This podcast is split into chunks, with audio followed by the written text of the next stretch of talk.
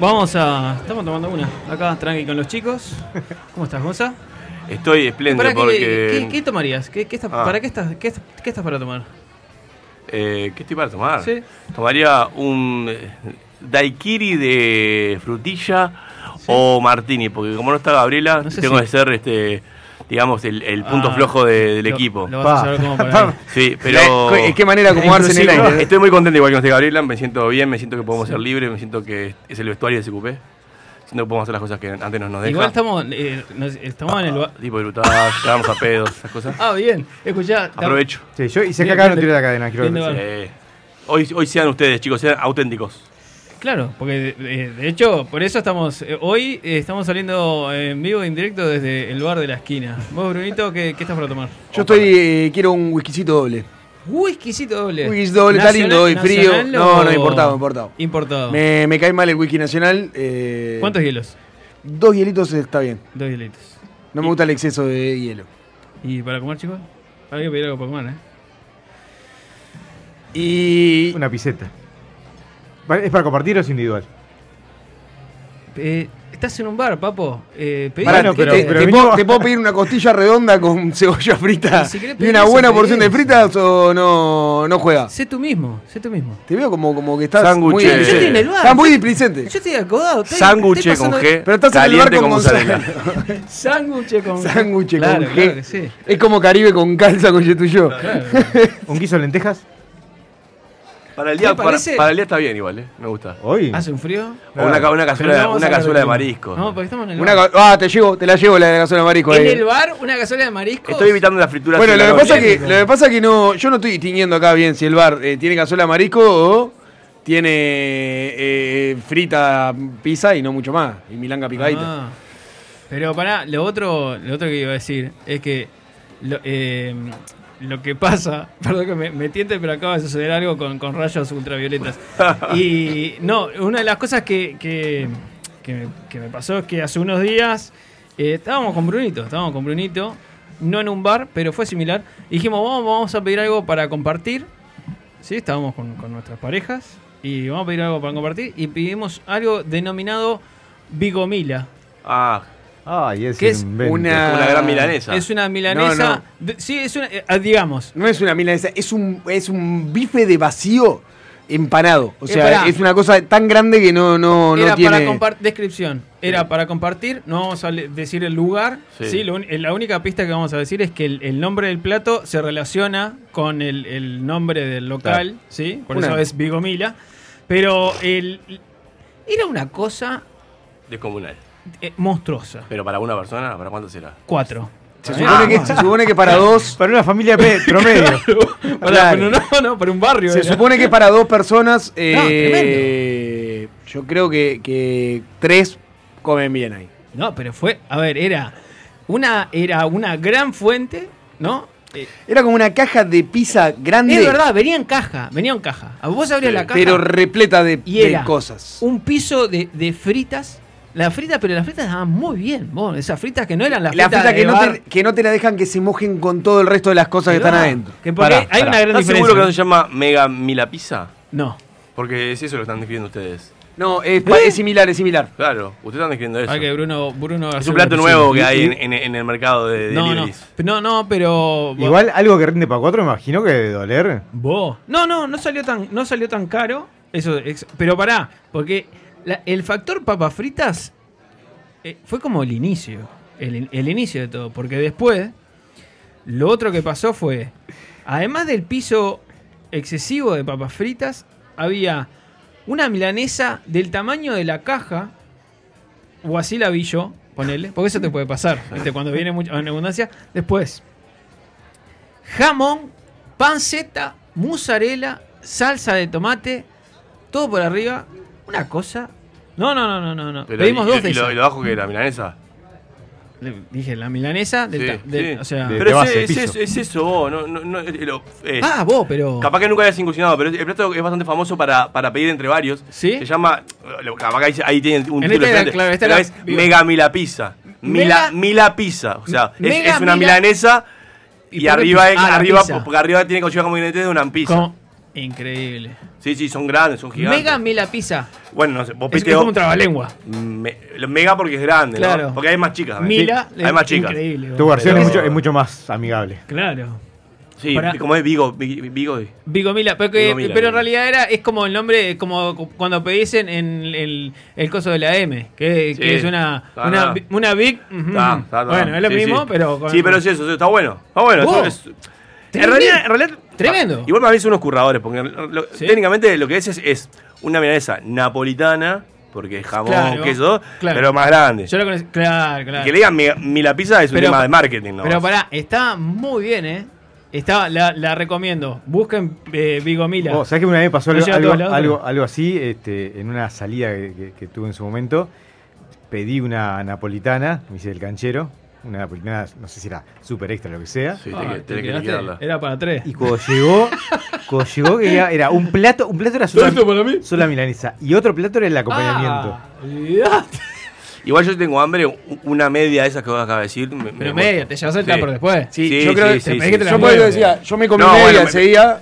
Ese día porque comí, había una porción que quedó ahí a la marchanta y me comí media milanesa con bastante frita y estaba bien. Igual viste que te sentís. Le pasa para. Perdón, Sí. Gonza, Pero el estaba bien de Bruno, No, claro. todos sabemos que es un No, exceso. Bru- Bruno come mucho. Claro. Tiene una genética que afortunadamente ¿Y un este, lo presupuesto? acompaña. Y un bolsillo que también. claro. claro, porque es, imposible. Eso te iba a decir. Es imposible. Come mucho, come mucho. Si yo como lo mismo que come Bruno, sería un obeso al estilo Maradona. Porque además, aprovechando esta charla de bar que estamos teniendo, que me encanta Sí, porque hace sí. pila que no salimos a tomar Sí. una. El, el si hacemos cuenta compartida con Bruno, perdés. ¿Es un reclamo? Gana esto? él, gana él seguro. ¿Es un reclamo? Sí. No, no es un reclamo, Tiene- es una realidad. eh, Gana él en, casi, Gana él. en casi todo, salvo tiene algunos ciertos talones de Aquiles. Donde le puedes Ah, entrar. Apa, apa, me El, po- el postre. Si cerveza todo postre, perdés. yo no Eh, pido cerveza postre. perdés. En cerveza perdés, no puedes jugarle cabeza a cabeza porque perdés. Uf, perdés. Y porque es un Y a- imbécil. no, Soy y la- estúpido. Y, a- Ah, y además, otra cosa que hace es que algún vaso te tira. Seguro. Sí, Eh, en cerveza a no mí, podés. si piden postre, por ejemplo, yo ahí no consumo postre y lo dividimos entre todos. ¿Rico eso de postre? No. Bien, ¿Sabes? ya vamos Eh, conociendo. en postre, en Fernet con coca, también eh, con, con cola, también. No, en, este, eso, en eso. me- Ahí Gonza, no, pero, gana. Gonza no, gana. pero digo, a Bruno le podemos ganar. Le podemos ganar. Porque viste en el mundo se asquea y, y- y tiene que pasar a, al- a la cerveza. es como, es como pasa- no, no puede seguir. Pará, tengo el problema. de agua es con cerveza. Siempre tiene que terminar con cerveza. Cuando la noche es larga, me pasa que cualquier bebida que estoy tomando en algún momento tengo que cortarla con una cerveza y es la peor decisión de mi vida porque es cuando me mamo automáticamente. La gente, pará, voy a romper, ¿puedo romper la cuarta quinta pared? Sí, rompela. La gente no nos ve, pero acá estamos acodados, ¿en serio? A la mesa. bien. Eh, vos, Yo estoy tirado para atrás, o sea, falta un, un vaso no volcable. y Nos estamos- pueden traer, si, si usted tiene algún emprendimiento eh, gastronómico, nos pueden traer algo acá a la X. Sí, eh, y que tiene que sobrar para que quede para la gente de la X. Sí, también nos pueden mandar tu mensajito si querés eh, al 099. Ser- Perdón. 458 400. 458, ¿Vos no 420. la sabías de memoria? Ay, Gaby. No, no, 458 420. 099-458-420 es donde nos pueden escribir para, A ver, ¿qué- para qué decirnos pedirían en- todas sus en este cositas bar? Claro. ¿O ¿Qué- qué nos quieren regalar? Hoy que no ¿Qué está? Gabriela, Ah, ¿quién va a increpar a nuestros Yo, oyentes? obvio, Gonzalo, bien, muy bien. Pará, y lo otro es muy buena. No, lo- no sabemos tampoco, porque no estamos controlando el tiempo. Eso es de No, no tenemos ni idea. No nos Pero importa. no nos importa, No, no, podemos hacer, hoy somos libres, vos. Siéntase libres. Siéntase sin el freno. Se terminó el Tranquilo. Se terminó el Yo matriarcado. Iría cerrando. No, yo no. Ay, mirá, estamos pasando mirá, de mirá, vida. bueno. Vamos a pedir una más, vamos a pedir una más. Una le está escribiendo Gabriela por privado. Una vuelta Está diciendo corte, Llamó, corte. llamó, por, te- llamó por teléfono. De- a la- Deja, que deja las ataduras del Pará. matriarcado. Entonces, vamos, vamos pidiendo la cuenta. Y, y- y dividimos. ¡Mozo! Y dejamos, dejamos la, el servicio.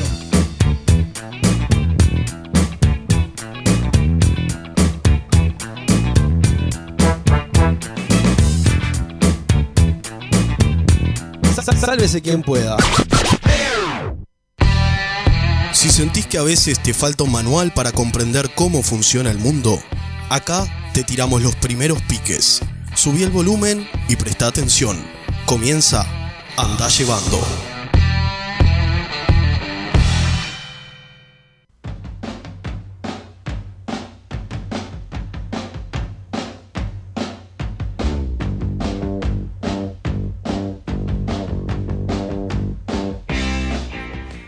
Bienvenido a Andás Llevando, el espacio que te va a deprimir, alegrar y desconcertar, como si Scarlett Johansson te estuviera haciendo una coloscopía.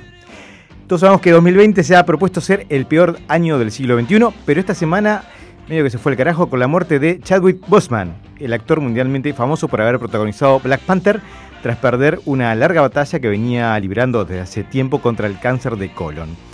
La muerte de Chadwick es particularmente dolorosa por ser un destacado actor afroamericano, haber protagonizado una película de superhéroes nominada al Oscar y básicamente porque cuando alguien talentoso muere de cáncer a los 43 años es una maldad. ¿Sí? Así que 2020 encara un poquito más. Como para que la semana no fuera totalmente deprimente, también supimos que el comediante Dani Rovira, comediante español, protagonista de la película Ocho Pechos Vascos, habría superado el cáncer con el que venía lidiando hace algunos meses. Igual a estar atentos porque en cualquier momento 2020 nos sorprende con la muerte de Mirta Legrand y ahí se va toda la mierda. Eh, y hablando de sorpresas, esta semana también fuimos testigos de una inesperada noticia relacionada con un hombre récord del fútbol. Un virtuoso del balompié, alguien que es habitué del libro Guinness de los récords y que, en lo que suponemos son sus últimos años de actividad deportiva, anunció su repentino traspaso a un nuevo equipo. Así es. Estamos hablando de Robert Carmona, que a sus 58 años estaría sumándose al plantel del Club Social y Deportivo Villanelli, que juega la segunda división de la Liga Departamental de Canelones, por lo que seguirá defendiendo su récord Guinness de ser el jugador en activo de mayor edad del mundo para envidia de Loco Abreu. Y de otro lado del charco, un, tal eh, Lionel Messi, creo, eh, no quiso quedarse atrás y decidió irse del Barcelona generando una crisis de proporciones épicas. Porque hay tres versiones. El Barcelona dice que aún tiene contrato y que para irse tiene que pagar la cláusula de los 700 millones de euros. Messi y su familia dice que la cláusula, cláusula que le permite salir libre sin pagar nada antes del 10 de junio sigue vigente porque la emergencia sanitaria extendió los plazos normales. Y el periodismo español dice que al ser su última temporada se activa otra cláusula que le permite negociar con otros clubes sin piso definido. En el medio nos enteramos de algo fantástico, que es que el buffet de abogados que representa a Messi es el mismo que, representa, que representó al Barcelona cuando firmaron el contrato. Con lo cual parece que la hormiga atómica le diría adiós a la Liga Española y desde el Club Nacional de Fútbol le estarían por hacer llegar una oferta para que venga a retirarse a Uruguay y dar pena, como suele ser un clásico de nuestro fútbol. Quienes parece que sí se retiraron en Uruguay, al menos de momento, son algunos de los aludidos en Varones Carnaval, una cuenta creada para recibir y compartir casos de abuso y acoso por parte de varones del medio carnavalero, incluyendo tanto el concurso oficial de carnaval como eh, su versión eh, con menores de las promesas del carnaval. A raíz de estas denuncias habría varias personas siendo investigadas y retiradas de sus roles, algo que se ha extendido además a otras áreas, como surge de las cuentas varones del rock, varones del fútbol, varones de la política y varones frikis. O sea que se cae el mito de que ser friki implica ser asexual y poco interesado en el intercambio con el otro sexo y gana fuerza la idea de que cuando uno es suficientemente cerdo se adapta a cualquier medio. Y hablando de cerdos, te contamos que Elon Musk, el científico visionario y probable inspiración para algún capítulo de Black Mirror, presentó un cerdo con un microchip en su cerebro. Eh, no, no estamos diciendo que Elon Musk presentó a Trump en ninguna gala, sino que literalmente presentó a un cerdo modificado para cargar con un microchip en su cerebro como ensayo para lo que sería un sistema que permitiría que personas con escasa o nula movilidad pudieran controlar teléfonos o computadoras. El tanque Silva estaría preguntando cuánto es el mínimo de movilidad para ser eh, acreedor a uno de esos chips. ¿Sí? Y finalmente, en Norteamérica le están poniendo también chip a los cerdos, mientras que en España le ponen metal a los cuerpos de otra manera. Porque en Valencia una discusión conyugal subió rápidamente de temperatura cuando, tras arrojarle un preservativo en la cara a su pareja en medio de una discusión, un hombre vio como su indignada compañera le hacía una brochette de testículos con una pequeña navaja. Tras el hecho, el hombre fue hospitalizado y la mujer llevaba ante la justicia. El juez dictó orden de alejamiento como para que, nunca mejor dicho, no le rompa más los huevos a su pareja. Eh, no tuvo tanta suerte, sin embargo, Abraham, un hombre en Zambia que ignoró el pedido de su esposa ebria, Mukupa, de matar una rata que se había metido en su cuarto. En represalia por su negativa, en vez de hacerle la vida miserable a su esposo, que es la norma de cualquier matrimonio, decidió escalar varios pasos y eh, arrancarle el pene de un morrisco. ¿Sí? Es por eso, chicos, que es importante que aprendan a tomar para no mandarse de cagadas. Eh, bien, el tiempo es tirano y vos no sos manco, así que no te vamos a contar todas las cosas este, importantes que pasaron la semana. Entrar a la red y buscalas. Si sos manco, te pedimos perdón y pedile a alguien que te dé una mano. Nos vemos en 7 días en el próximo Andás Llevando.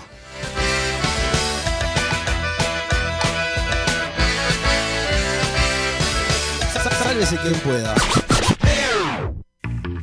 llega al espacio que te va a salvar cualquier viaje en ascensor.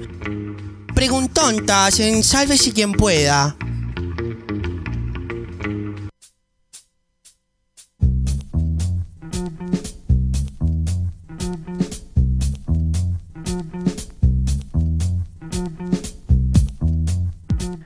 Bienvenidos a Preguntontas, el espacio de la gente. Recibimos sus consultas y sus preguntas. Hoy los quiero muy encendidos. Arrancamos con la primera. Henry. Pará, pará, pará, pará, pará, pará. ¿No hay auspiciante hoy? No, está- estamos buscando. No, no, seco. estamos buscando O sea, auspiciante. que dejamos todo en el bar. Sí, estamos, estamos buscando- estamos buscando auspiciante, estamos buscando auspiciante, pero ya va a llegar. Eh, no sean ratas. Bueno, Henry de Parque del Plata. Si pudieras elegir para saber hoy fecha o motivo de tu muerte, Pa, qué tema. Fecha. Fecha. Motivo contigo no, no me importa. Va, Jamás no, voy a no sé, perseguir. Con la fecha ya hago planes, Empalado por saco un negro préstamos. en África, dale, Pero boludo. si no le voy a cambiar, ¿qué me interesa? si me dicen eh, Florianópolis, entonces eh, eh, achico lo más que pueda el viaje a Floripa. Claro. No sé, estaría bien. No, pero si es un dato No, que es innegociable. Pero mirá si eres un boliche que se llama Florianópolis. Ah, claro, no, viste voy, ahí- no veo nada que ni en la pizzería. que ¿Viste, viste que el destino ahí es jodido. O sea, cuando, cuando te matan, viene la policía, saca un- el cartel y abajo decía Florianópolis. Igual o sea, voy, con es fecha, igual. voy con fecha igual, voy con fecha. Yo, a mí O- dame o- fecha. O eh. si me dicen, tipo, atropellado por un bondi. Soy muy cauteloso al cruzar la calle. Fecha. Te va a atropellar igual. Voy con fecha. Claro. Sí, pero bueno, soy muy Sí, más porque cau- miraste para otro lado. ¿Va con fecha? Sí. Sí, yo sin, Fecha, import- fecha, sin fecha. importar el motivo. Fecha. Pará, fecha con año, ¿no? Claro, sí, fecha. Pues pero si no estás todos los años. sí, sí, no, sí, no, sí. decís Sí. el 23 de septiembre, ya. Claro. Entonces, una persona. El 4 de enero, todos los 4 de enero guardados. O peor, el, el 15. Eh, bueno, le- bueno, nuestros oyentes que nos manden a ver si pre- prefieren la fecha Claro. o el motivo. Para mí, yo creo el motivo. Pero Al El motivo. 099-458-420. Y en sqp.uy, Instagram y Facebook. Bien, Mario de San Onofre. ¿Qué frutas? ¿Qué frutas son una evolución y cuáles no? ¿Qué fruta? Bueno, vos Ah, sabés que. eh, la banana. La pregunta, la pregunta es súper interesante porque las frutas que conocemos hoy, la mayoría, no son iguales a las que conocían hace 300 años la- las personas. Por ¿Cómo eso sabes eso? Que naciste hace decís que- 300 Yo, años. yo iba, yo iba con el negro, tipo banana y mandarina, porque son fáciles de pelar. Pero bueno, Ricardo, dale. bueno, pues, la mayoría de frutas son. Yo, pará, te subo un nivel. Yo digo la banana porque está el plátano chiquito y después la banana que es grande. Entonces digo, evolucionó de plátano a Ah, banana. pensé que era por la, fa- Para por la facilidad, la- por la practicidad. La naranja hace una evolución de la mandarina. Que Claro. No, pero la, la- la banana, por ejemplo, la banana hace años existían este, un montón de, de- de- de variedades y de colores y de formas de, de banana. La, la berenjena, por ejemplo, el- en inglés es el, la egg, no sé cuánto, porque Sí. era, era Eggplant. e- eggplant era blanca y chica y la fueron modificando a través de cruzas. a me- Por eso trajimos a Ricky, vos, es Me, increíble. me asombra, Este, me asombra. la, la- la Me gente. asombra. Gonzalo, lo Gonzalo está mirando con una cara como diciendo, ¿de qué está hablando ¿No este es el idiota? investigador? Arrancó mirando a Ricky con una cara de. ¿Qué estás Esto- diciendo? el, el, el biólogo de Lo, las- lo inter- lo interesante de esto es ver cuadros viejos. Sigue, sigue. Ay, sí. Este, que al parecer las, las versiones viejas. Claro, las manzanas viejas. Claro. como- En el Era fea, toda arrugada, manzana vieja. Nunca te comas una manzana vieja. Gracias. A mí La que tenía de tiempo ahí. La Listo. pasa de uva es una, es, es una involución. Porque se le. La pasa- Primero porque es espantosa y lo otro porque eras una uva que. Nah, es, es una uva elec- deshidratada. es una elección de vida. Es una elección de vida que te está diciendo, a vos te va a pasar, no le rechaces. La pasa de uva, ya que estamos hablando de la pasa, la pasa de uva en- empieza a gustar a través de los años. Sí, No, no, a mí Sí, me, sí. gusta de chico, me no gusta. así mezclada con otras cosas. Claro, no, me gusta sola. En la la empanada como- de carne no. No, claro. No, por eso. Me gusta la pasa de uva, te la puedo comer sola o en esa picada de. No, maní. no, de fruto seco. maní, de con fruto fruto seco, No, ahí me gusta. es- No es un fruto seco, está mal. Está- no importa, estoy diciendo que me es- gusta ahí, boludo. Aberración, eso es Con el aberración. Es una- el es una fruta ¿Para qué seca. preguntás si después lo lleva para donde quiera? Con Bueno, la nuez de eh, doy pecan. mi opinión. Con la nuez de pecan, con el. ¿Eh? Qué rico, la nuez de pecan. con Bueno, pasa eh, Con la nuez. gracias Mario, fue muy linda la pregunta. Guzmi Albarracín. ¿Cómo? ¿Gu? Guzmi Albarracín. Bien, Guzmi. Va con nombre y apellido, me gusta esto. Se la juegan. Guzmi. Gumi. No, No seas había entendido Gumbi, que es un conocido, le a Si la ley de la gravedad de repente desaparece, Ay. ¿los océanos se esparcirían por el espacio? Sí. Qué bueno eso. Sí, levita. El- al agua empieza a levitar fuerte. todo- todo Pero agua. todos nosotros también, ¿eh? Ya, Sí, yo te bueno, decía, nada. escuchame una cosa, si tu preocupación es que en los océanos, porque no, no hay gravedad, es una prioridad un poco... Pero te imaginas que todo agua por el universo ahí. Tipo, "Uah, un tiburón ahí. Ay, un O sea, tiburón". estamos hablando de- estamos siempre hablando de gravedad cero, ¿no? Y supongo que sí. Estamos hablando de gravedad cero.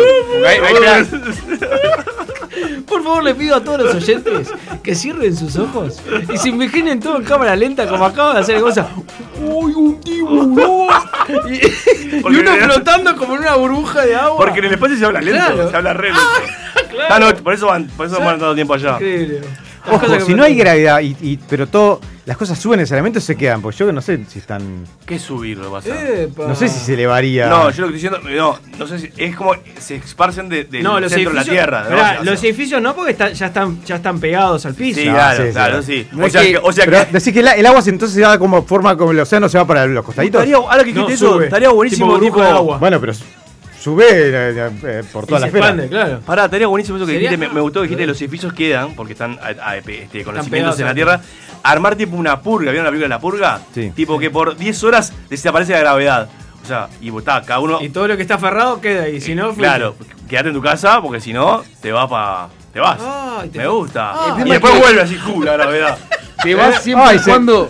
Te vas siempre y cuando hagas el esfuerzo de salir del lugar donde estás. Tenemos una versión de Gonzalo tan, pero tan- Si vos no, no haces el, no haces autodestructivo. el esfuerzo de moverte en el lugar donde estás, con gravedad cero, cero vas a quedar en el mismo lugar. Pero si sin querer eh, subís un pasito de la ¿Qué escalera, ya te vas. Pará, llamamos a la Sí, en- en en- en 10 minutos acabas con la indigencia de todo el mundo.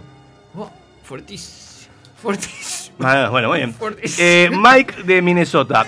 ¿Quién golpea más fuerte? ¿Un karateca o un boxeador? Supongo yo que será la patada del karateca y la piña del boxeador.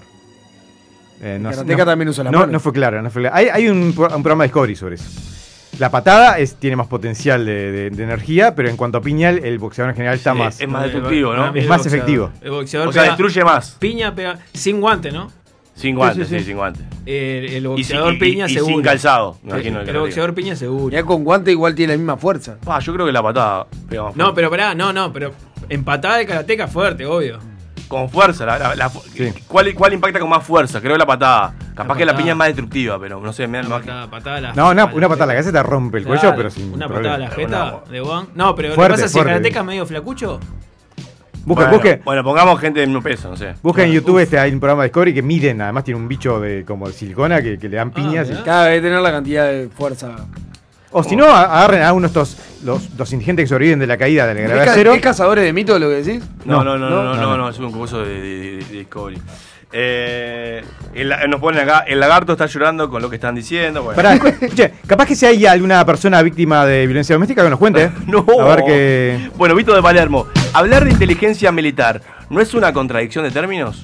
Ah, No lo entendí, ¿eh? Fuerte. igual es, pasa que Está- es. Polémica fue. ¿Están hablando que los militares son los nabos? Voy a, Eso. decir, voy a decir dos cosas. Ese-. Pero depende, depende de está- los, depende de los países, ¿no? Está como dejando ver Sí, eso. Hay países que, que son muy inteligentes. ese- los sí, ese comentario surgió en el año 72 más o menos. Eh, había alguien que decía, la inteligencia eh, militar es la inteligencia como la música militar es a la música.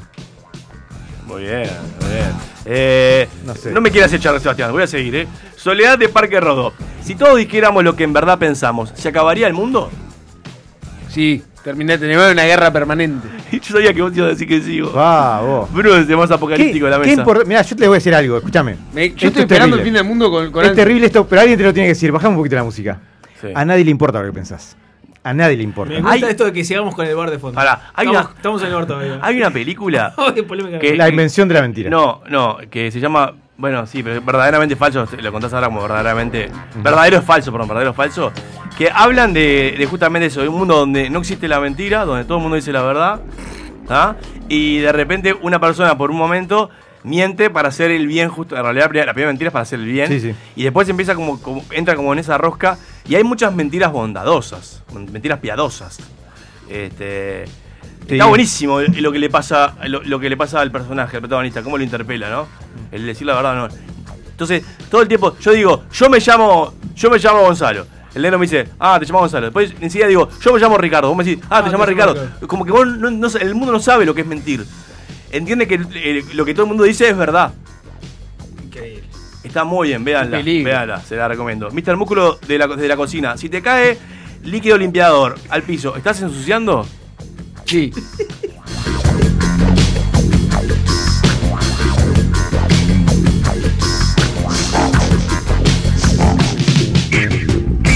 Sálvese quien pueda. Y no te vamos a mentir que somos tu mejor opción de los lunes y miércoles de noche. La X.uy.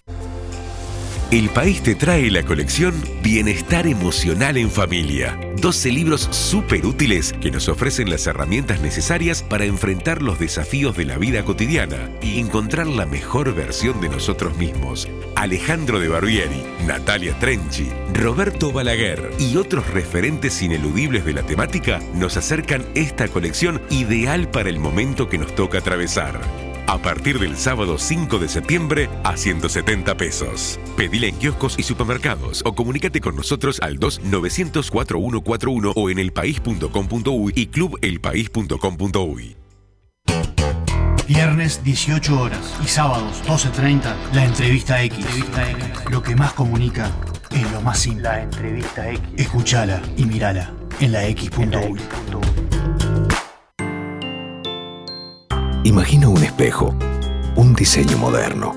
Imagina en cristal la mesa de tus sueños. Día, lo mejor de la vida refleja tu interior. Día, Imagínalo en cristal. Día, los cristales del mundo. 2487-0707.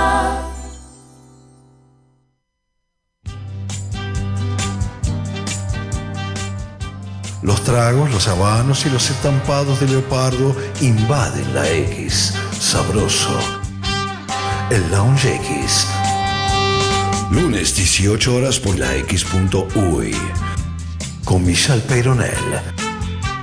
Yo no creo que me lo pierda. Hay que escuchar la X. Verdadera cultura independiente. Pura, pura, pura vida. Pura vida. Estoy hablando con usted. Pura vida. Mira cómo estoy, mira cómo estoy. Pura vida. Kick out the jams, motherfuckers. Pura vida. La X Panto Louis. Pura vida. ¿Cómo dices? Pura vida. Ojo con eso, eso. Eso. Levántate. Ya es tarde. Manga de drogado. Tabaco de mierda. ¿Qué mierda se me echado ahí todavía? Vago, como vago. La X. La X Panto Louis. Studio far, far away. For those listeners who didn't feel that, we just had another one, baby. Sí, señorita. La X.uy. Pura vida. El tiki-taka radiofónico. Sálvese quien pueda. Volvió el Shin con Shin. Volvió la X. ¿Cómo no iba a volver el ranking? Llega Top 5 a Sálvese quien pueda.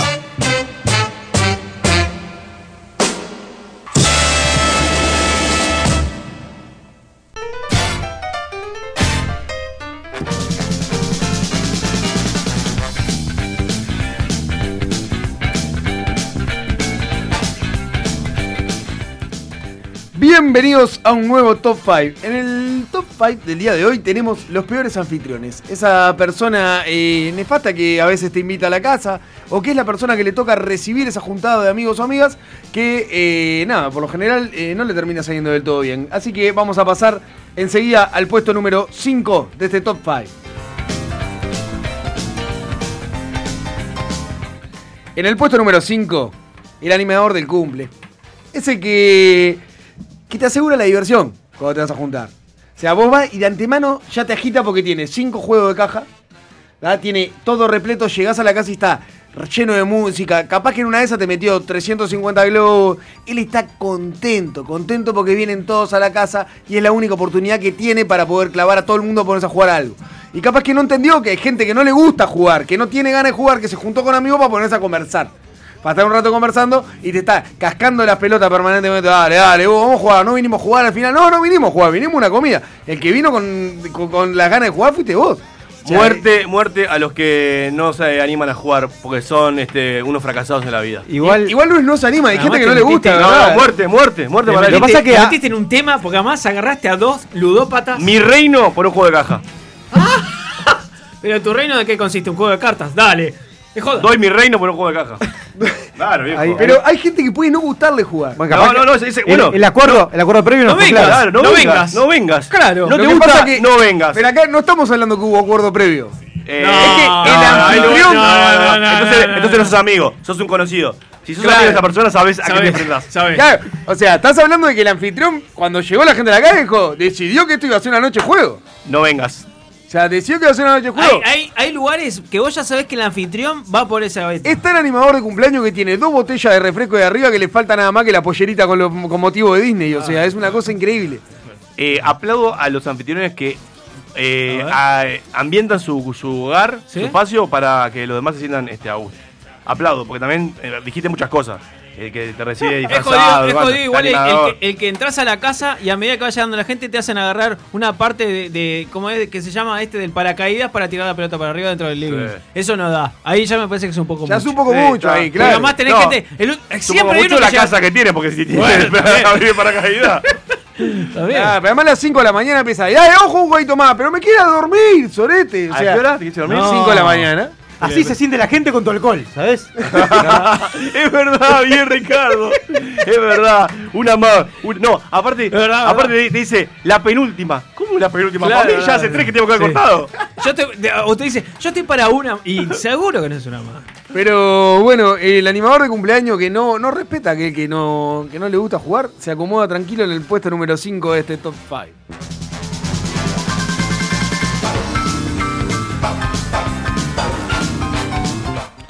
En el puesto número 4, el indiferente. El indiferente lo que tiene es. y no le importa qué le gusta a cada uno.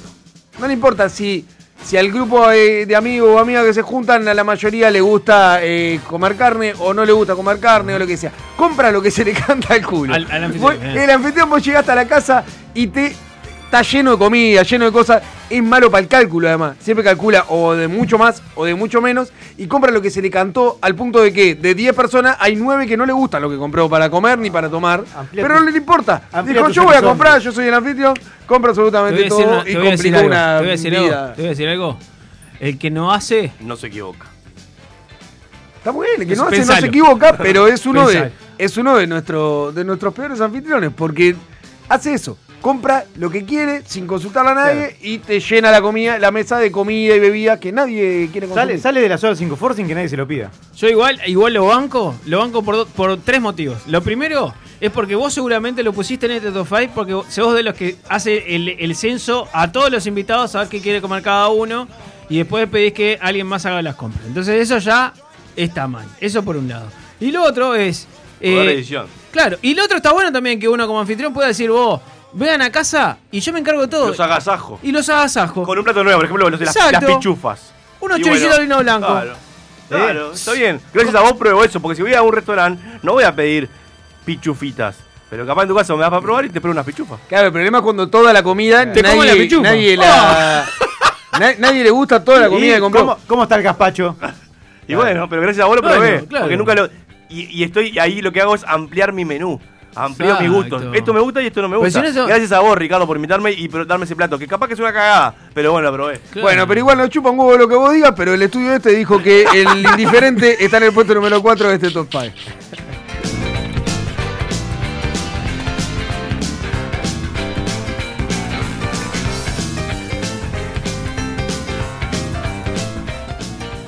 En el puesto número 3, el histérico. El histérico, esto no viene tanto por el lado de la comida, sino viene porque la pasa como el culo cuando va gente a la casa. Ah. O sea, la pasa mal. Empieza con que, eh, no, shh, no hagan ruido que los vecinos les molesta. Claro. Shh, no, no, no muevan esto porque se va a romper. No, no hagan tal cosa. No, no se amontonen mucho contra ese lado. No, en el cuarto no porque no sé qué, no sé cuánto. Entonces, claro, pa- pasar de tener una reunión a un estrés eh, totalmente permanente es una cosa insoportable. Como la fiesta en un museo. Que- Exacto, es como tener una fiesta en un museo. No, no tenés, eh, no podés hacer absolutamente nada. Por lo O sea, general, es una esa- cosa increíble. Por lo general, esa persona es eh, bastante nuevecita, como dicen en Centroamérica, en esto de como anfitrión. Ah, ¿cómo anfitrión? Si sos un anfitrión ya. Ya sabés que tenés que esconder con- cosas. Con cancha, exactamente. Las cosas que, que son más de, de valor no las dejas a mano, salvo que, que, que no sean de fácil de romper. Y no estás tan estresado. Es verdad. Pero hay, su- hay- como todo tiene su, su momento. Puede ser Si que son las sea- 4 de la mañana, estamos en tu apartamento, ¿eh? estamos Claro. en tu pelado. A eso- eso es moderarse, eso quiero decir, claro. Claro, porque pero- cosa, porque El problema es que la reunión empieza me- a las 8 de la noche y me está provoca. rompiendo las pelotas desde las 8 de la me noche. provoca, me provoca, me busca la boca, me busca la boca. Me busca la boca para que le hagamos mierda al top 5. Claro. En realidad, Dale, un- dale. uno le intenta remar, pero le estás tirando todo centro. Claro, no seas malo. Me hace, calen- me hace calentar. Porque al final, claro, vos estás, edificio, lo que me pasó a mí, edificio nuevo. No te, te juntás con tus amigos. Uno de tus amigos es sordo y te habla los gritos. Y toca al el- lado tuyo. y toca el tambor. Y toca el tambor. A las 3, 4 de la mañana.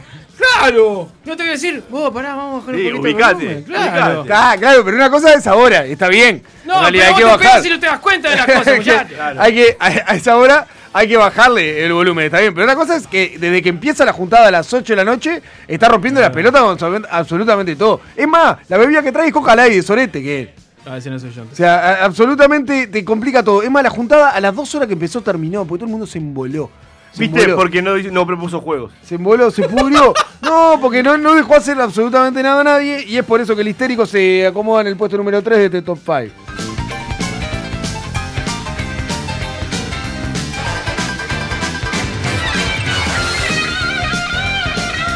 En el puesto número 2, el anarco. El anarco en la vida, pero en la vida se va a quemar la cabeza por la comida, por la bebida o por nada. Es el clásico de vengan pa' casa y vemos qué hacemos. El hippie. Pero el clásico de. Porque una vez lo podés hacer en la junta. No, con amigos. Otra cosa es que cada vez que vayamos a tu casa es. No, venga para acá y vemos, compramos algo por ahí, pedimos algo, no sé qué, no sé cuánto. Y te dice una cagada porque vos llegás primero y ni, ni mira que haya una papita chip y, y un- unos maní, aunque sea, algo para tomar, agua de la canilla, te estás cagando de hambre, de sed. O sea, sabés que no tenés que llegar primero porque esto se resuelve cuando todos lleguemos y todos decidamos eh, Sí, qué es lo que queremos. Pero no lo veas así. También tenés que verlo como que es hospitalario, como que es ameno, como que abre las puertas. Es un tipo de Hospitalario de no tiene pero ni un vaso de whisky No, para darte. no, ahí me, me voy a solidarizar de nuevo con, con Gonzo. Porque al final Sí. eh, esta encuesta, no Sí. sé. eh, eh, Es lo que le molesta a él. claro, claro. Pero pará, porque Ricky, vos vas a estar con nosotros en esto, porque si no hablas, además es como si no estuvieras acá en el bar con nosotros. Escuchá lo siguiente: vos estás, estás en tu casa, ¿no? Y tenés un amigo, no sé qué, está en una mala. ¿Qué le vas a decir? No, eh, vamos a hacer un asado, vamos. No, vengan a casa y después vemos qué hay para comer. Claro, Júntense, juntémonos, una cosa que eso ¿no? sea Sí. Juntamos a la circunstancial. gente. ¿No? Vengamos Sí, todos. sí. Y Lo- después ahí vemos. Lo que me molesta de esa persona, de, los- de- de esa ¿Sí? persona que Bruno habla, es cuando tipo llegas a la casa y te dice, ah, tengo que subir las cosas para arriba. Y te encaja 150 vasos, 150 cervezas. Subí la voz, además es el- Estás hace 8 horas en tu casa, es el, el higo. es el típico, voz. es el típico de cuando llegás a la casa, está terminando de ordenar, Claro. o para que tengo que terminar un laburo en la computadora, Claro. no sé qué. Eh, Es más, si vos por esa casualidad llevaste algo para tomar o algo para decir, porque sabés cómo viene la, la jugada, llevaste una papita o algo de eso, es el que te hace revisar en todos los placares de la casa, ver dónde carajo están los bols, no sé qué, porque no levanta el culo, o sea, él, él pone la casa, ya está. Con Vos- eso yo- se termina. ¿Sabés que yo me solidarizo con esa, con esa persona? Pues te- yo tuve, supe tener un grupo de amigos donde uno no, no le gustaba la bebida con gas, a otro no le gustaba el alcohol y a otro no le gustaba la cerveza y, y así era con todo. Claro, tenés que cuestionarte el grupo amigos, Ah, vos. Era re complicado. Nos ponen, esta es la columna para boicotear a Bruno. No, nosotros Sí. no, No, no, no, no, Nosotros no. decimos lo que nos parece. Tenés que, tenés que cuestionarte tu grupo de amigos. Pero No, bueno, el anarco eh, pone la casa y no hace absolutamente más nada. Y por eso se acomoda en el puesto número 2 de este top 5.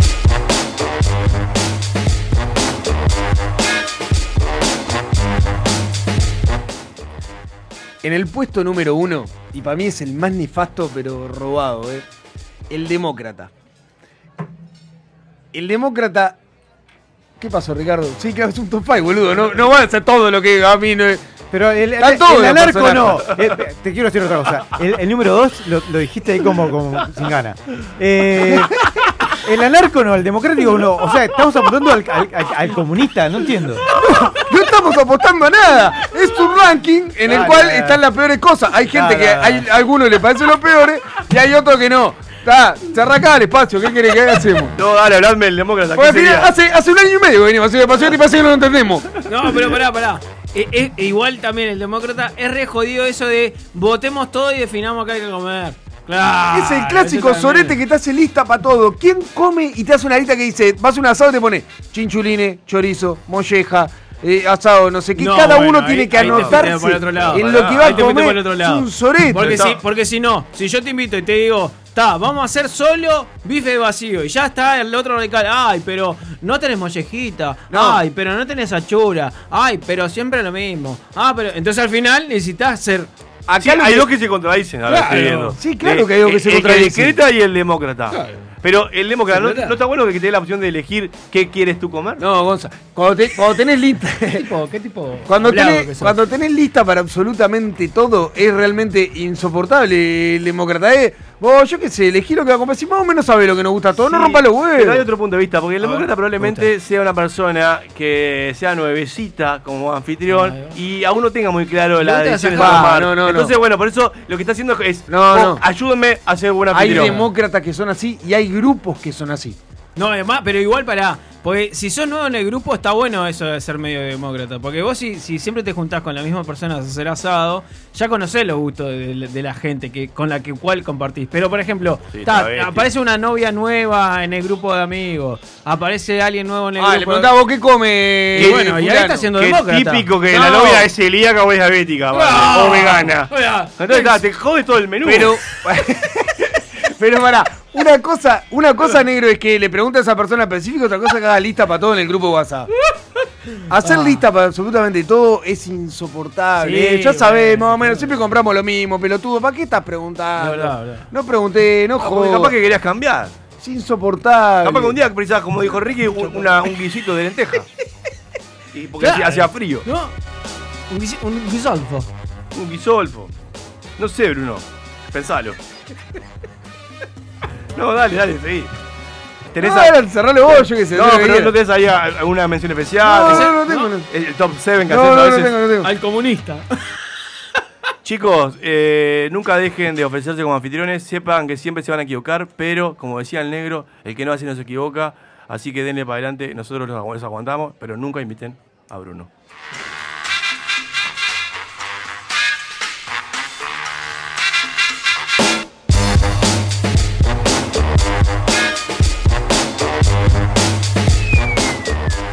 Sálvese quien pueda.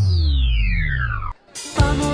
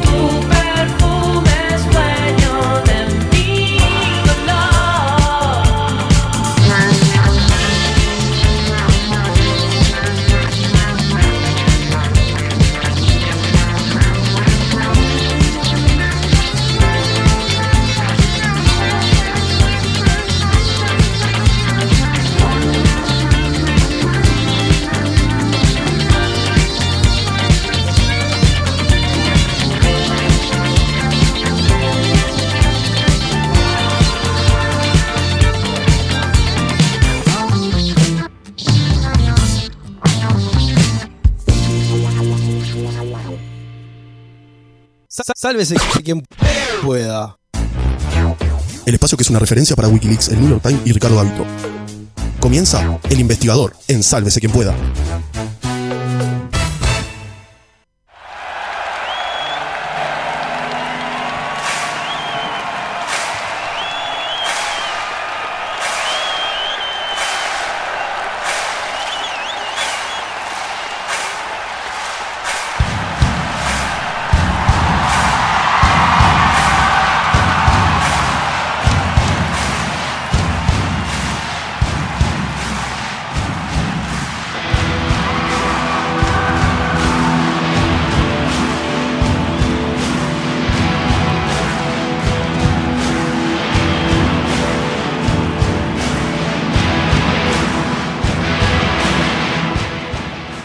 El 27 de agosto, el mundo del deporte fue sorprendido cuando los Milwaukee Bucks se negaron a salir a la cancha para jugar su partido contra los Orlando Magic.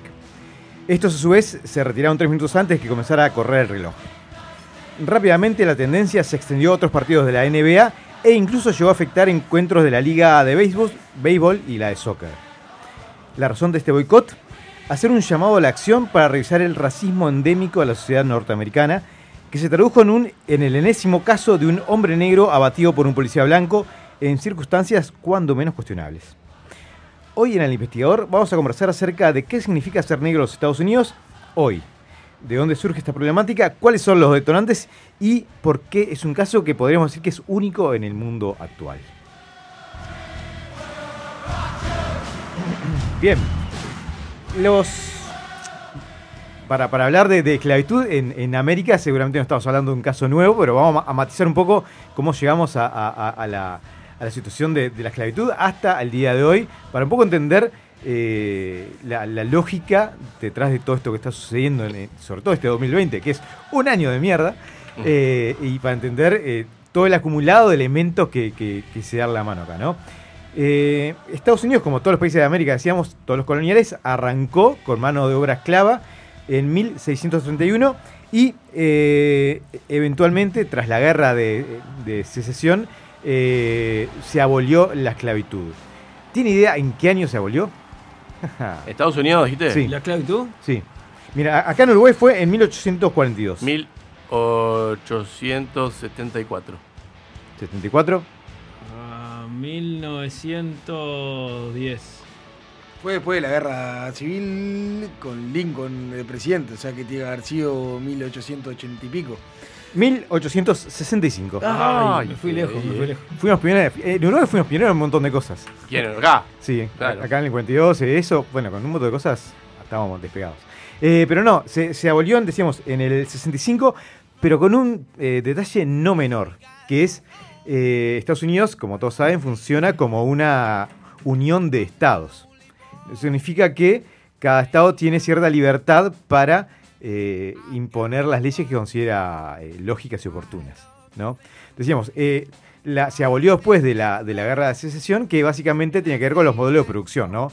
los industriales y, los esclavistas, básicamente, para simplificarla mucho.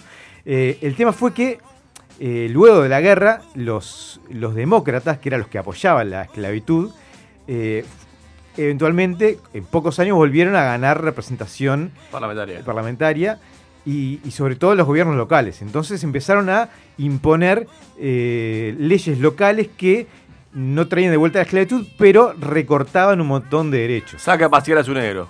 Bueno, más o menos. Más o menos. Este, una cosa interesante. Hoy, hoy cuando, cuando pensamos en demócra- demócratas y republicanos, eh, ¿qué, qué es lo que se nos viene a la mente eh, respecto a cada de los partidos en cuanto a la, a la- a forma de posicionarse frente, frente a las propuestas? No, es al revés. Los republicanos son como más conservadores. Exacto. Hoy en día, el republicano ser conservador son los que están los amigos de la, de la asociación de rifle. Sí, claro. ¿no? Y los demócratas son, son como las- los más liberales. Más progresistas. Sí, los que se empoman a, a la, a la gente que trabaja en la Casa Blanca, todo eso. Sí. ¿no? Sí, Este, sí. Bueno, eso en realidad me empezó a pasar después de los años 60. Hasta ese momento, la dinámica era casi la opuesta.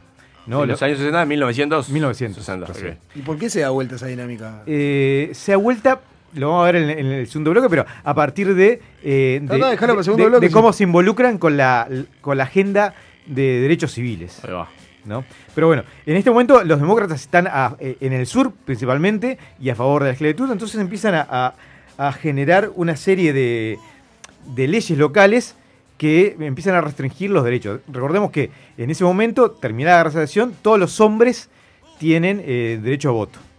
¿no? En principio no es la democracia perfecta, pero es... lo Todos los hombres, inclusive los negros. Inclusive los negros. Ok, bien. ¿no? Eh, y eso implicaba varias cosas. Por un lado, para los sureños, el tener que compartir espacios con los negros y tener que ver, darle derechos implicaba para ellos una afrenta porque, porque eran como- Rebajarse. era el símbolo viviente de lo que habían perdido. Claro. Entonces ahí también había una actitud revanchista que sigue vigente hasta, hasta el día de hoy. ¿no? En 1875 eh, se, se crea una ley de derechos civiles para garantizar como ciertos derechos a, a los negros, que, eh, que ese mismo año es abolida por la Suprema Corte este, y no se va a presentar otra en la misma materia hasta, hasta casi 100 años después. ¿no? Y a partir de 1890 empiezan a, aparecer esta- estas leyes. Por ejemplo, eh, se les llama las, leyes Jim Crow, eh, porque Jim Crow era un personaje típico del, del teatro de esa época, que era básicamente un blanco este, pintado de negro, ¿no? Bien. Lo que, lo que es el, el- unos elementos más, más racista que podemos ver hoy, hoy en día. Eh, entonces, lo primero es la, la- la remoción no directa del voto. No te dicen los negros pueden votar, porque eso no lo pueden hacer. Pero ponen condiciones que en la práctica este, son Logran come- logran- ese logran cometido. eso. Por ejemplo, tenían que hacer una prueba de lectura. Ahora ¿Sí? fue. La mayoría de los negros eran analfabetos. La mayoría eran analfabetos o no tenían acceso a centro de educación, entonces Educación, eso, ahí marchaban. Además tenían que pagar un impuesto para que les permitía votar. Pero pará, perdón. Sí. Capaz me perdí esa parte. ¿Eso era para todos? ¿Todos los que votaban tenían que pasar por eso? Todos ¿verdad? los que votaban. Ah, bien. Eh, la- una certificación de residencia, estar inscripto en, en un registro de votación y, y así todos se dieron cuenta que, de que igual quedaban muchos negros que Mm. podían votar. Entonces en un momento dijeron... Y- la chica. Y la última condición, opa, Ah, es tener ancestros que estuvieran habilitados para votar hasta 1861. Ah, Ah, una limpieza eh, pero- Ah. Echa la la trampa. Excelente. Una animalada. Bueno, Nadie. eh, entonces, claro, decía, está negro, de, de pique de no. Inmigrantes tampoco, ¿no? Claro. Entonces te facilitaba un montón de gente que no querías que, que formara parte de ese. Todos aquellos que estaban para, como para luchar por sus derechos no, Claro. no iban a. Con a lo votar. cual, eh, el porcentaje de, de- de negros que quedó habilitado a votar fue cercano al 1%. ¿no? Este, así, Negro y extra- bueno, extranjeros similar. Y, Capaz claro. que con un poquito más de chance, porque capaz que alguno estaba ahí en la vuelta, pero.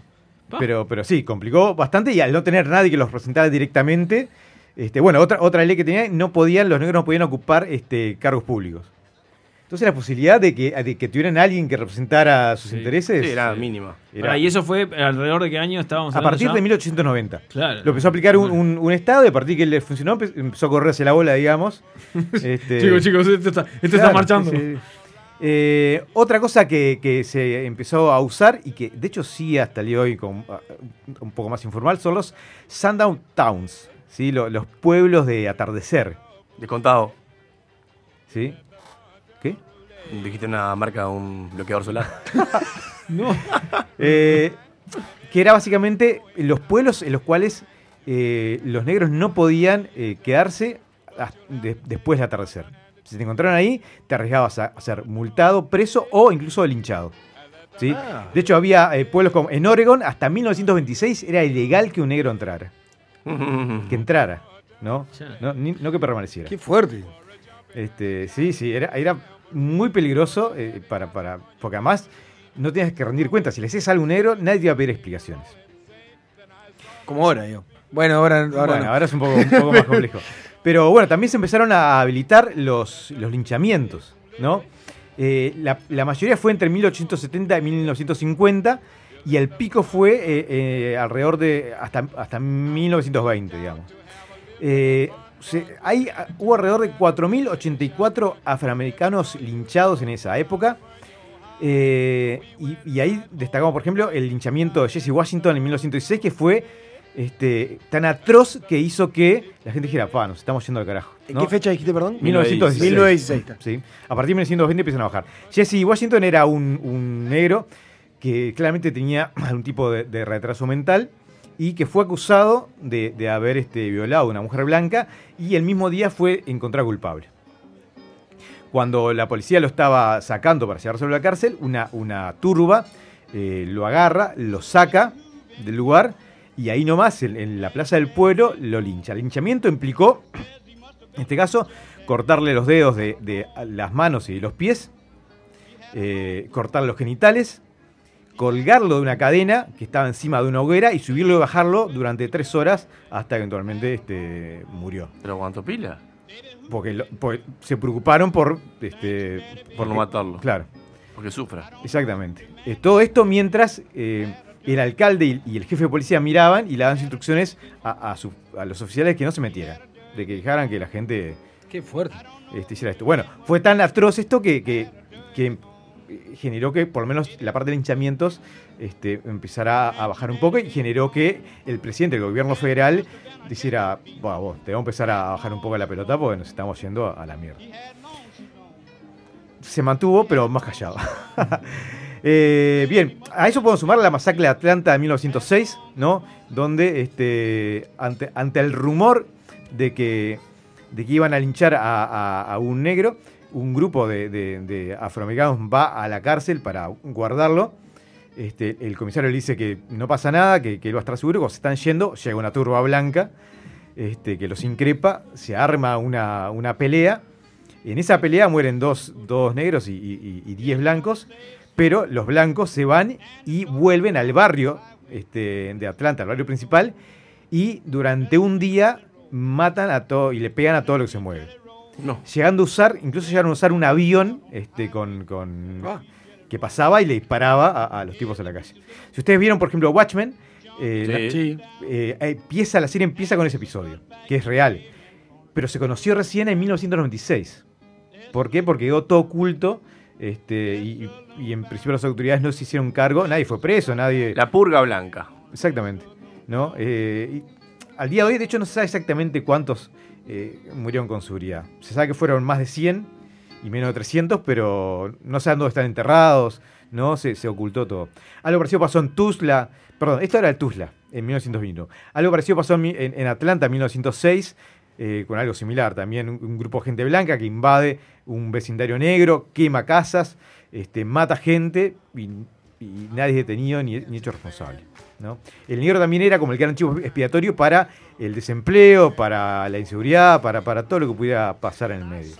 Sí, para la, para el- la población de las prisiones. Sí. ¿no? O sea, el porcentaje de, de negros, frente- incluso imagino que al día de hoy, Ujú. el Sí, porcentaje negro frente a esa es, marca, sí. es extremado. Sí, pero además lo que, tenía, lo que tenía el negro es que eh, no generaba responsabilidades. Sabías que podías hacer algo cosa que era muy difícil que te condenaran por algo. Entonces genera esa, esa impunidad Claro. que, que es, que es terrible. Eh, bien, decíamos, el- se establece la, la doctrina separados pero iguales, que es el- la base de la segregación. Que significa, sí, eh, vamos a, tiene- todos tenemos acceso a lo mismo, pero en lugares separados. Somos iguales pe- pero separados. El detalle es que eh, los servicios a los que tenían acceso los negros generalmente eran de mucha peor calidad. Primera clase y segunda clase, claro, tu- turista. El hospital de los negros, sabías que era mucho peor y mucho más precario que el de los blancos. La escuela de los negros era mucho más precaria que la de los blancos. Los barrios de los negros era mucho más precario que, lo de los blancos. ¿no? Estaban los autobuses donde había una parte para blancos y otra para negros. Entonces, eh, era, era muy marcada la diferencia. Qué paradoja, ¿no? Porque eh, los la raza negra es una raza superior. En realidad. O sea, tienen mucho más atributos. No voy a hablar de los genitales. Porque no vamos a la barangada. Digo, digo en general, Menos a mal. nivel anatómico, biológico. Genético. En todo, genético. Son mejores atletas, son mejores cantantes, son mejores. Bueno, igual es- eh, es- ah, la- eh, pero hablando a, a grosso modo, ¿no? Y, y- y Bueno, pero eso haciendo una también es, afirmación es- muy libre. Es como, es como por un lado, eh, i- igual es, es, Ay, es un vos poco que- racista el comentario. Bueno, no, pero no racista. Pero, Bueno, pero en, en cuanto a lo científico no hay nada categórico que, que- que hoy ¿Qué? al día respalde que, que hay, ¿Qué- que, hay- qué? que hay elementos físicos que, que necesariamente ¿Cómo no, determinan... Ricky? Que, le- que- que los negros son una raza- superior en, en el deporte, la mayoría de ellos, de atletismo hablo, ¿no? Lógicamente, en, en la natación y en ciclismo capaz que no. Podríamos este, a- hablar No, bueno, está bien, no, no- no quiero, no, quiero, no quiero distorsionar, pero digo, eh, pero me parece sí que, que- que en realidad eh, hay, puede haber cierta envidia de, de la raza blanca hacia, la- hacia los negros en cuanto a, a eso. Sí, yo creo lo más fácil es que es, es- más fuertes, es el otro. Es el otro, es, el, es aquel a quien podés claramente diferenciar. Y cuando el otro es claramente diferenciable, le podés este, achacar cosas que no te la puedes achacar Y a aparte vos. son el origen de la humanidad. También. Eh, pero bueno, recién a partir de la Segunda Guerra Mundial empieza a, a- a cambiar un poco esto. ¿Por qué? Porque los negros participan como parte del ejército y, y eso implica que se den cuenta y digan, digan, vos, estuvimos muriendo por, por esta gente, eh, no podemos seguir bancándonos que nos traten así. Y empiezan a, vuelven de esa, de esa experiencia con una energía renovada, con un sentido corporativo más claro. Y, En la- en la Segunda Guerra Mundial. Segunda Guerra Mundial. Recién en los 40 empieza a gestarse todo lo que es el movimiento por los derechos civiles. Y, y eso, cuando regresan empiezan a pensar como el colectivo, algo que antes no ni siquiera lo tenían habilitado personalmente. ¿sí? Así que nada, ahora cuando volvamos de, de la tanda vamos a hablar de rápidamente de, de la- de los derechos civiles, la pelea que se da, lo que se logra y los problemas que, enfrenta hoy eh, la población negra, algunos de los cuales mencionaba recién Gonza.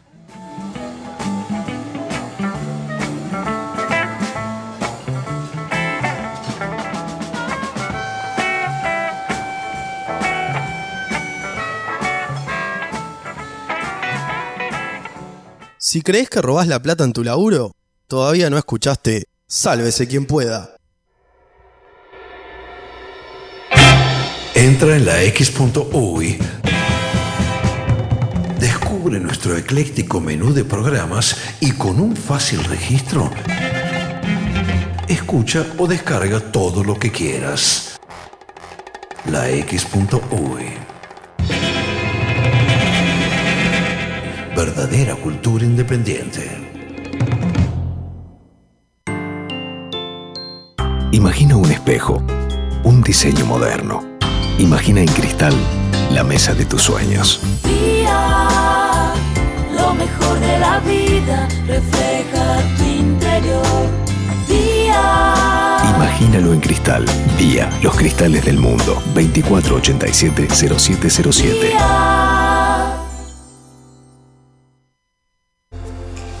El país te trae la colección Bienestar Emocional en Familia. 12 libros súper útiles que nos ofrecen las herramientas necesarias para enfrentar los desafíos de la vida cotidiana y encontrar la mejor versión de nosotros mismos. Alejandro de Barbieri, Natalia Trenchi, Roberto Balaguer y otros referentes ineludibles de la temática nos acercan esta colección ideal para el momento que nos toca atravesar. A partir del sábado 5 de septiembre a 170 pesos. Pedila en kioscos y supermercados o comunícate con nosotros al 2-900-4141 o en elpaís.com.uy y clubelpaís.com.uy.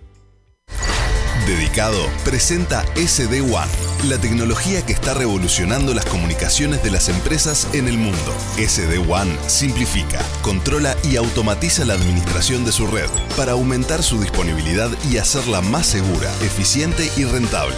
Optimice las comunicaciones de su empresa y reduzca costos con SD One. En Uruguay, SD One es dedicado. Consulte en el 2901 1010. Dedicado. 20 años a la vanguardia de las telecomunicaciones.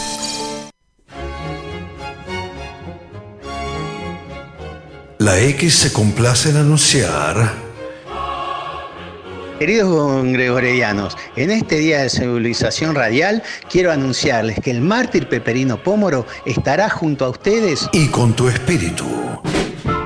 Fabio Alberti y sus personajes. Hola, soy Cotino Siglia, boluda total. Y bueno, quiero anunciarles a todos, ay qué nervios, que este año 2020 voy a estar en X Radio. Es la X, boluda. Estar en la X, eh, en la X eh, por radio, ¿no? Búscalos en la X.uy. Verdadera cultura independiente. El que no cambia todo, no cambia nada. X. Cultura independiente. ¿A que no te da para escuchar Sálvese quien pueda?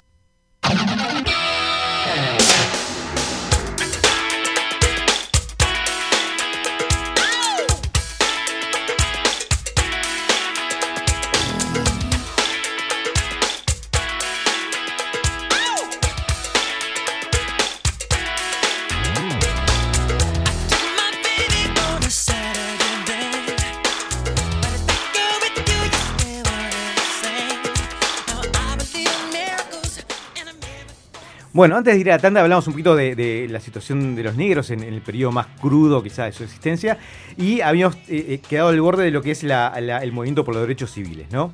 Y vamos a ir rápidamente porque me interesa en realidad llegar, al hoy, pero eh, básicamente a partir de 1954 empiezan a derogarse leyes de, segregación muy lentamente, caso por caso y ley por ley, es una lucha que se va dando este, con, con cuentagotas, pero, pero de manera también incesante, imparable.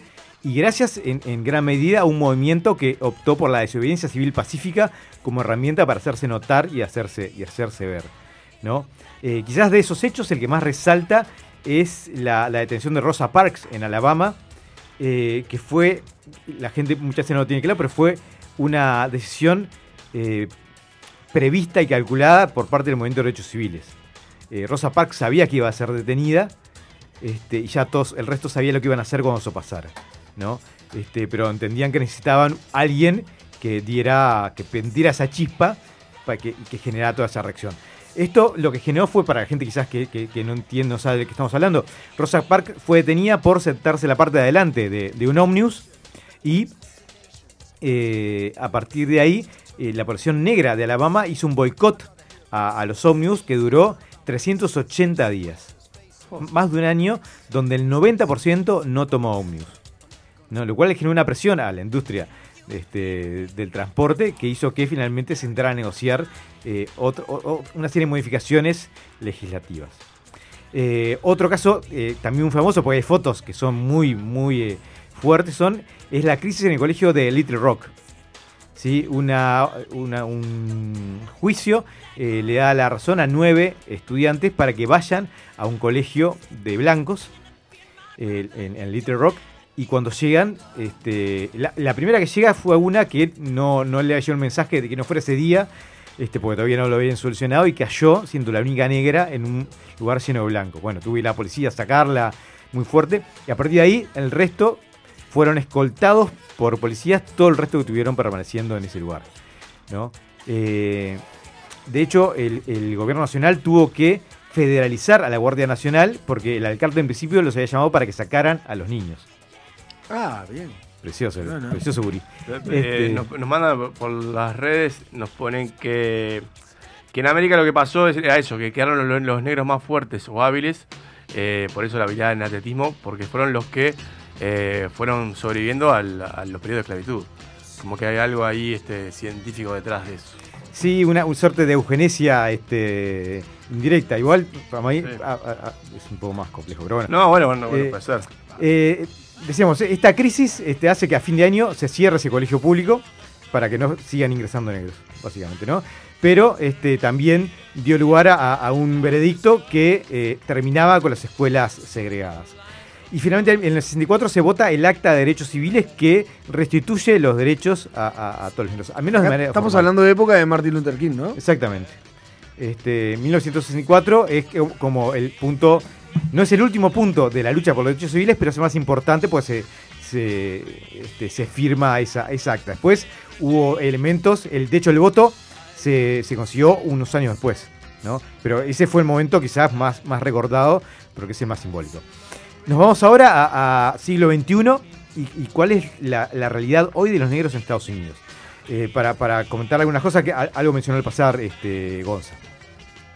La población afroamericana hoy en día es del 14%. Es la mas- fuera de África es el país, Estados Unidos, con mayor proporción de afroamericanos del mundo. Eh, este 14% incluye a las personas que se consideran parcialmente negras, si no estamos hablando de un 11%, pero va entre el 11 y el 14%. En Uruguay el porcentaje es del- de 10% más o menos. ¿Cuánto? 10% aproximadamente. Sí, siendo generoso. Y mucho metizo. 10% y con el criterio de considerarse o no. Claro, este, café con leche, todo. Pero bueno. Eh, el 76% de los hogares negros de Estados Unidos se encuentra bajo la línea de pobreza. El 76%. Sí, en Uruguay, por ejemplo, es el 19% está- el que está en esa situación. En Uruguay también es cierto que no existen datos sobre, sobre un montón de situaciones de la raza negra previo al 2010, porque no se consideraba una variable significativa en, en los censos. Eh, la, la media de ingresos en los hogares negros en Estados Unidos es 10 veces menor en promedio que en hogares blancos. Eh, y lo que hablas de los presos, ¿no?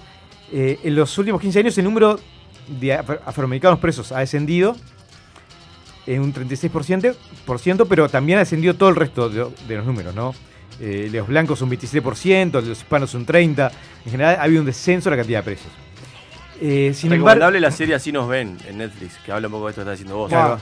Un grupo de jóvenes que fueron, por ser negros, fueron este, Sí, sí, sí. Estaba salada esa serie. Sí, sí, eh, con- llevados a prisión por un delito que niños no además, o sea, niños menores. Sí, o sea, sí, con nuestro amigo Trump, que tuvo ahí algunas cositas para decir. Sí, sí, sí, sí. Eh, bien, decíamos, son el 14% de la población, pero son el 38% de los presos. ¿Sí? Uno de cada 10 negros tiene o tuvo un padre preso, en contraposición con uno de cada 60 eh, blancos, caucásicos. En 2020, el 84% de la población negra consideraba que el racismo era un problema, mientras que eh, en 2009 solo el, el 44% consideraba que eso era un problema. Hoy en día, solo el 52% de los blancos considera que, que, eso es- que el racismo es un problema en Estados Unidos. ¿no? Como para que veamos la diferencia de mundos de donde vive cada uno, en cuanto a ingresos, a seguridad, a población. Y finalmente el dato que es quizás más, más impresionante, en Estados Unidos, en cuanto a número, muere el doble de personas blancas que negras a manos de la policía. ¿No? Sin embargo, una persona de color tiene tres veces más posibilidades de ser asesinada por la policía que una blanca. O eso es lo que suponemos, porque en realidad al día de hoy la policía no está obligada a publicar o compartir los datos sobre, sobre muertes que, que realiza. Los, los datos que hay son de las de los testigos. de las ciudades que voluntariamente Mm. los, pasan los temas. o que, que los, que el FBI lleva un registro o The Guardian, un, un diario que este, lo que hace es chequear las noticias sistemáticamente para llevar ese registro. Pero se sospecha que puede ser un poco mayor incluso el, el número.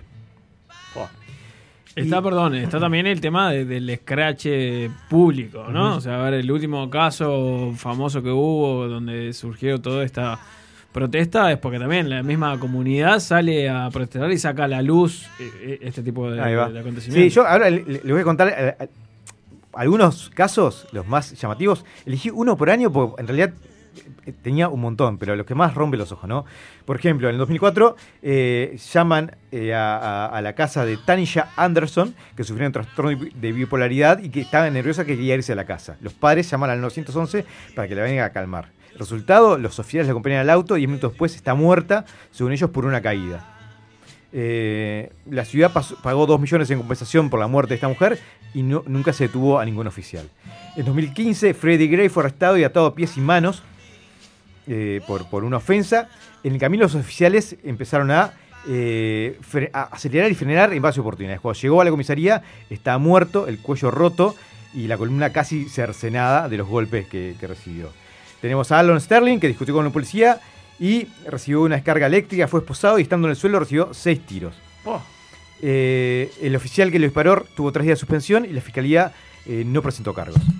Eh, Stephen, esto todo uno por año. Stephen, Stephen Clark en 2018 fue abatido en el patio de su casa.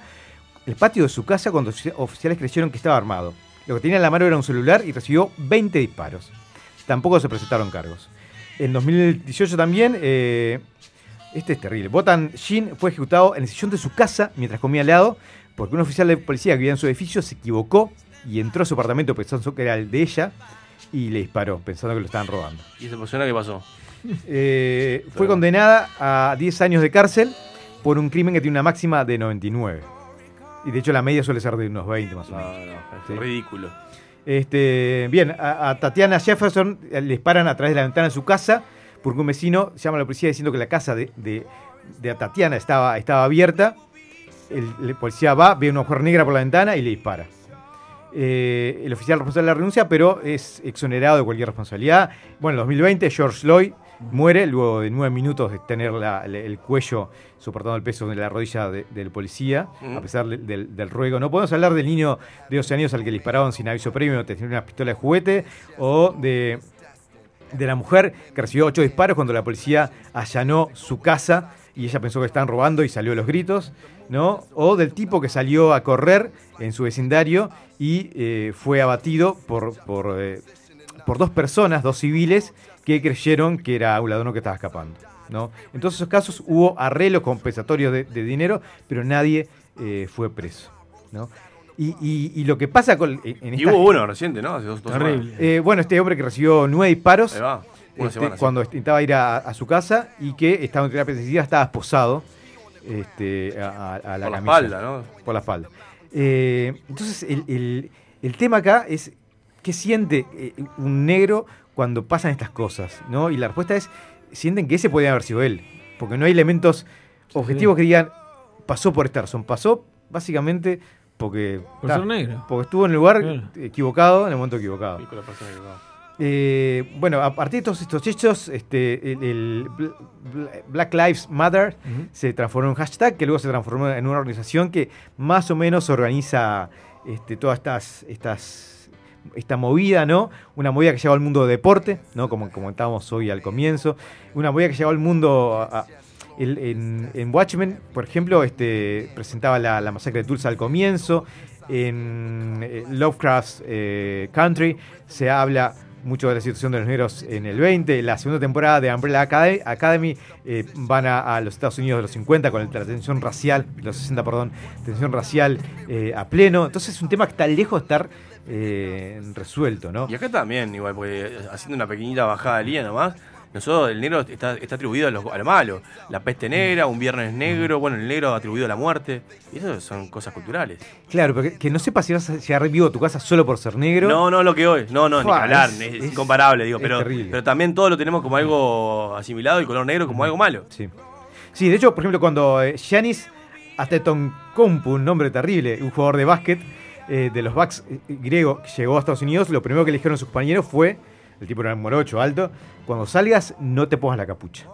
Sos un tipo alto, no te pongas la capucha y va a ser más seguro. El tipo al principio no entendía por qué se lo decían y a las pocas semanas se dio cuenta por dónde era la mano. Sí, sí. Entonces, nada, eh, este, este segmento no pretendía tener respuesta, pero sí dejar planteada con muchas, Preguntas. muchas interrogantes. Y, y para cerrarlo, quería compartirles una, una, un comentario de Martin Luther King en una entrevista que parece es, es de hace 60 años, pero es muy relevante el día de hoy. Y, con esto vamos cerrando. Dice, le preguntaban acerca de los disturbios urbanos. Dice, los disturbios urbanos deben ser reconocidos como un fenómeno social duradero. Deben ser deplorados, pero están aquí y tenemos que entenderlos. Los disturbios urbanos son una forma especial de violencia, no son insurrecciones. Quienes los llevan adelante no buscan anexar un territorio o hacerse con el control de alguna institución. Son una forma distorsionada de protesta social. El vandalismo, que es su principal característica, tiene muchas funciones. Le permite, por ejemplo, a los más negros, a los negros más enojados y desfavorecidos tomar bienes de consumo con la facilidad que el blanco lo hace usando su billetera. Generalmente ese negro ni siquiera quiere lo que toma, simplemente quiere la experiencia de poder tomar algo. They say stay down, and we stand up. Shots be on the ground, the camera panned up. King pointed to the mountaintop, and we ran up. One day, when the glory comes, it will be ours.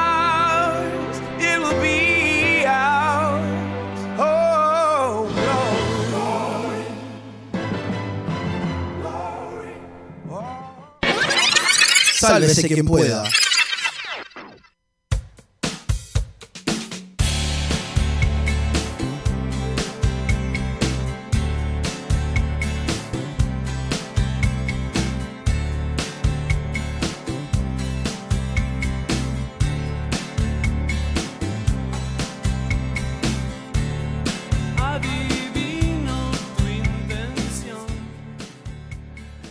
Hoy desperté con una sensación rara, como si el mundo hubiera cambiado, como si yo hubiera cambiado. Un sentimiento de que una ráfaga me atropella, me tira, me mueve y me hiela la sangre. Agarrado con uñas y dientes, solo pienso en pararme, en salir de ese torbellino, que aún se empecina con tirarme. La respiración cuesta, las extremidades se entumecen y cada vez es más difícil ponerme de pie. Aferrado a mí mismo, sin nada de qué sostenerme, tomo la decisión de pararme. No hay ráfaga ni torbellino que pueda dejarme en el suelo, o al menos eso pienso, porque cuando vuelvo a chequear mis brazos, están tan duros como una roca. Y el poco aire que puedo respirar es cada vez más frío, cada vez más cortante. Ya está decidido. Me voy a parar y no hay nada que me detenga a hacer eso. Aunque cada vez que insinúo un mínimo movimiento, la ráfaga me vuelve a tumbar. Sí, es ahora, me voy a parar. Pienso. Comienzo a levantar la cabeza, tratar de sacarla del torbellino para recibir algo de oxígeno y así lograr que respondan mis extremidades. Logro levantarla. Mis extremidades vuelven a sentirse y las puedo mover. Ya está, lo estoy logrando. Y ese pensamiento me da esperanza. O simplemente la ráfaga está mermando. No lo sé. No es el tiempo de cuestionarlo. Solo hay que lograr que llegue un poquito más de oxígeno a mis piernas para, para poder moverlas, pienso. Lo logro. Muevo mi pierna izquierda, la cual me permite poder salir de la ráfaga. Bueno, o al menos sacar gran parte de mi cuerpo. Con las pocas fuerzas que tengo de tanta lucha, tomo entre mis manos la pierna derecha y empujo hacia afuera y me empujo hacia afuera del torbellino. Es tanto el cansancio y agotamiento que el llanto me embarga, un llanto de desesperación o quizá de desahogo, que quedo tendido en el piso, ya no atrapado sino exhausto, pero relajado a la vez. Pasan los minutos hasta que puedo incorporarme para mirar esa ráfaga. Giro la cabeza y un sol brillante, cálido y energizante me parte la cara. De la ráfaga, ni noticias. Ahí no está. Si estuvo o no, nunca lo sabré. Lo único que sé es que logré sortearla y estoy fuera. Bajo el sol brillante y con las energías más que nunca a flor de piel, respiro el aire cálido que me brilla desde el sol, tomo impulso y vuelo al grito de sálvese quien pueda.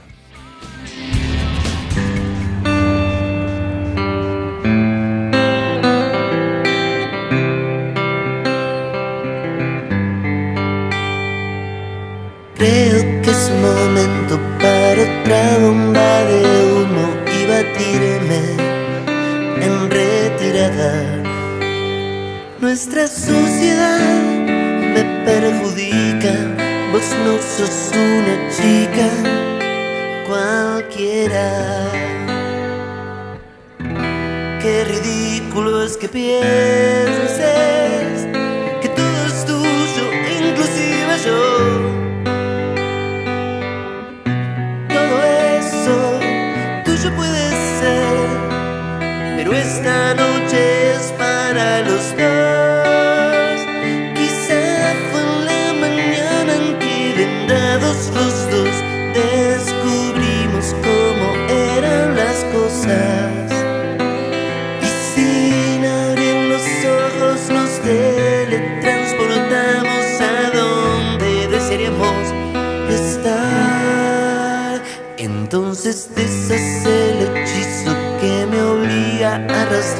entre Guinea y tus sabanas.